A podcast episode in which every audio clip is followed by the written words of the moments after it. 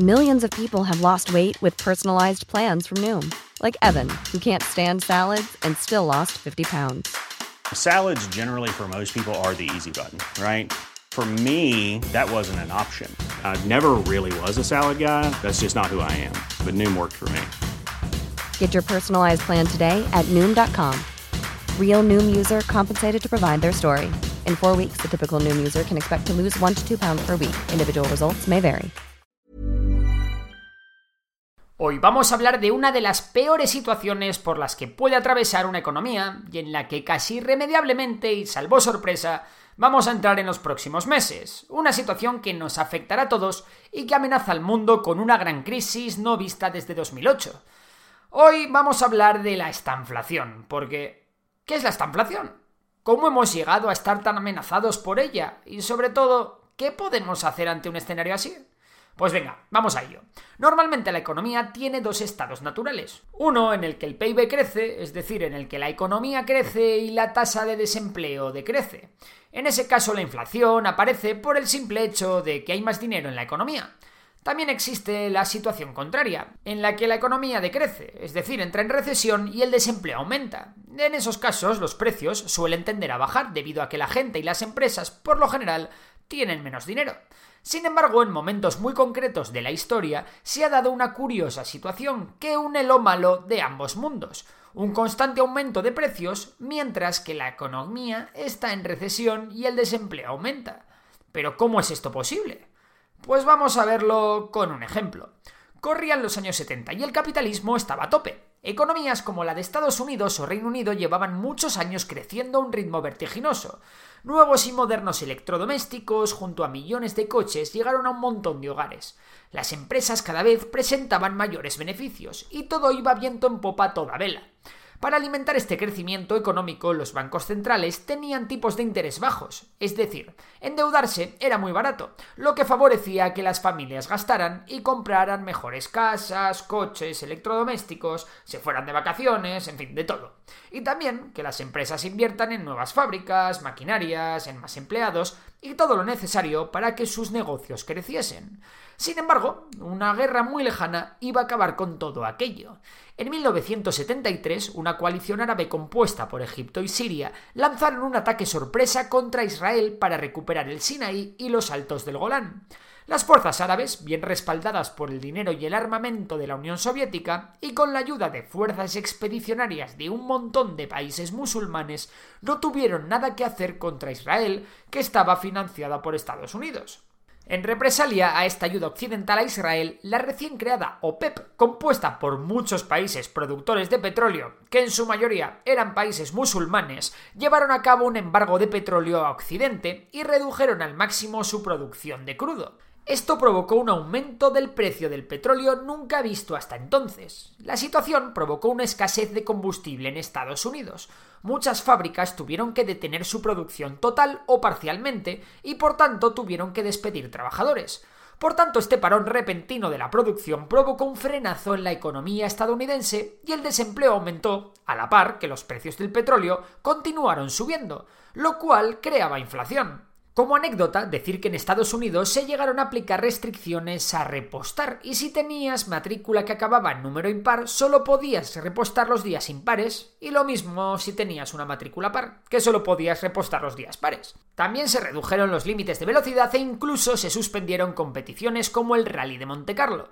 En fin, que todo valía con tal de reducir la demanda de petróleo, pero aún así la crisis pegó muy duro y llevó a millones de personas a la pobreza. Resumiendo, que un aumento del precio del petróleo producido por una guerra provocó una gran subida de precios que provocó una crisis económica sobre la que los bancos centrales tardaron en actuar. ¿Os suena esto de algo, no? Se parece un poco a lo que estamos viviendo actualmente. Y alguno os estaréis preguntando, ¿y por qué no ocurre esto siempre que hay inflación? La respuesta es sencilla. Normalmente la inflación la produce un aumento de la demanda, es decir, las familias o empresas tienen más dinero y por tanto demandan más bienes y servicios, lo cual sube los precios de estos. Sin embargo, en los escenarios de esta inflación, lo que normalmente produce la subida de precios no es el aumento de la demanda, sino un problema con la oferta.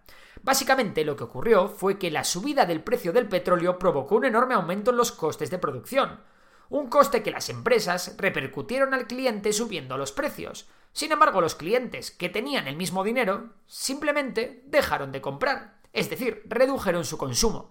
Esta reducción en el consumo conllevó una reducción en la producción en las empresas, que tuvieron que despedir a algunos de sus trabajadores. Y así es como la inflación y el desempleo comenzaron a convivir. Como decíamos, en la actualidad nos encontramos ante un escenario similar, aunque con ciertas diferencias. Es cierto que eventos muy concretos como los recientes confinamientos en China por COVID o la guerra en Ucrania han provocado una situación similar a la de los años 70, en la que la oferta se ha reducido creando cuellos de botella en la cadena de suministro mundial, y ello ha provocado inflación. Sin embargo, no toda la inflación viene por ahí. En este caso, una parte de la inflación la arrastramos de la crisis del COVID. ¿Por qué? Bueno, para paliar los efectos del parón económico que supusieron los confinamientos y las medidas anti-COVID, gobiernos como el de Estados Unidos o la propia Unión Europea imprimieron cantidades ingentes de dinero para que la economía no entrara en una superrecesión. El problema de imprimir tanto dinero lo estamos viviendo ahora en forma de subida de precios. Hecho este análisis, ya solo nos queda preguntarnos, ¿cómo se acaba con la estanflación? Pues el primer paso, indispensable y más importante, es acabar con la inflación.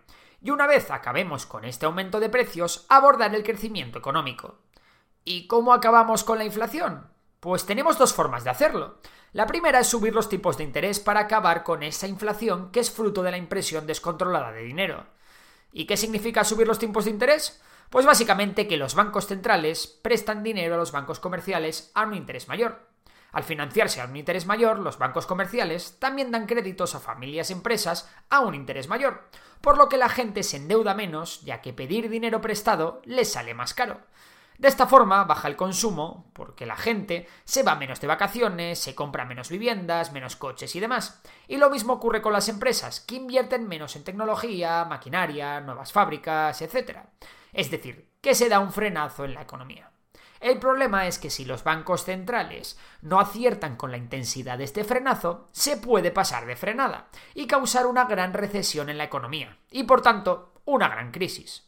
La otra cosa que hay que hacer para acabar con la inflación es acabar con los cuellos de botella que encarecen el comercio internacional y sobre todo con el alza de los precios en las materias primas. En la situación actual esto significa acabar con el conflicto de Ucrania o al menos con las sanciones a Rusia. También se puede presionar a los países productores de petróleo para que produzcan más crudo y que así éste baje de precio. También se puede mejorar la capacidad de refinado de petróleo o incentivar a las empresas productoras a buscar nuevos yacimientos, o incluso a largo plazo se pueden potenciar las energías renovables, entre otras cosas. El objetivo es claro, aumentar la oferta de energía para que ésta baje su precio. Pero, y si los productores de materias primas, especialmente de gas y petróleo, se niegan a producir más y Occidente no encuentra la manera de buscar fuentes de energía alternativas, ¿qué se podría hacer en ese caso? Pues me temo que reducir la demanda, aunque eso también frenará la economía. ¿Y cómo se frena la demanda? Pues estableciendo restricciones a todo lo que gaste energía, por ejemplo, a la circulación de coches, también podría ser interesante que el Estado incentive a que las empresas optimicen sus procesos de producción para hacerlos energéticamente más eficientes, es decir, que aprovechándose de la tecnología actual, las empresas puedan producir lo mismo utilizando menos energía o energías renovables. El problema de esto es que tanto aumentar la oferta de gas y petróleo como reducir la demanda o incluso encontrar alternativas lleva tiempo, mucho tiempo. En cualquier caso, una vez la inflación esté controlada, ya solo queda volver a estimular la economía bajando los tipos de interés y volviendo a una situación económica de crecimiento y prosperidad. Y bueno, hasta aquí todo el vídeo de hoy. ¿Tú qué piensas? ¿Estamos cerca de un escenario de esta inflación? ¿Controlarán los bancos centrales la inflación antes de que la economía entre en crisis? ¿Qué soluciones se deberían tomar? Si te ha gustado el vídeo ya sabes que puedes darle a like y suscribirte y si te gusta la historia y la geopolítica, seguir a Memorias de Pez en Facebook, Instagram, YouTube o incluso Twitch. Por lo demás, un saludo y hasta la próxima. Planning for your next trip? Elevate your travel style with Quince. Quince has all the jet-setting essentials you'll want for your next getaway, like European linen, premium luggage options, buttery soft Italian leather bags and so much more And it's all priced at 50 to 80% less than similar brands. Plus, Quince only works with factories that use safe and ethical manufacturing practices. Pack your bags with high-quality essentials you'll be wearing for vacations to come with Quince. Go to quince.com/trip for free shipping and 365-day returns.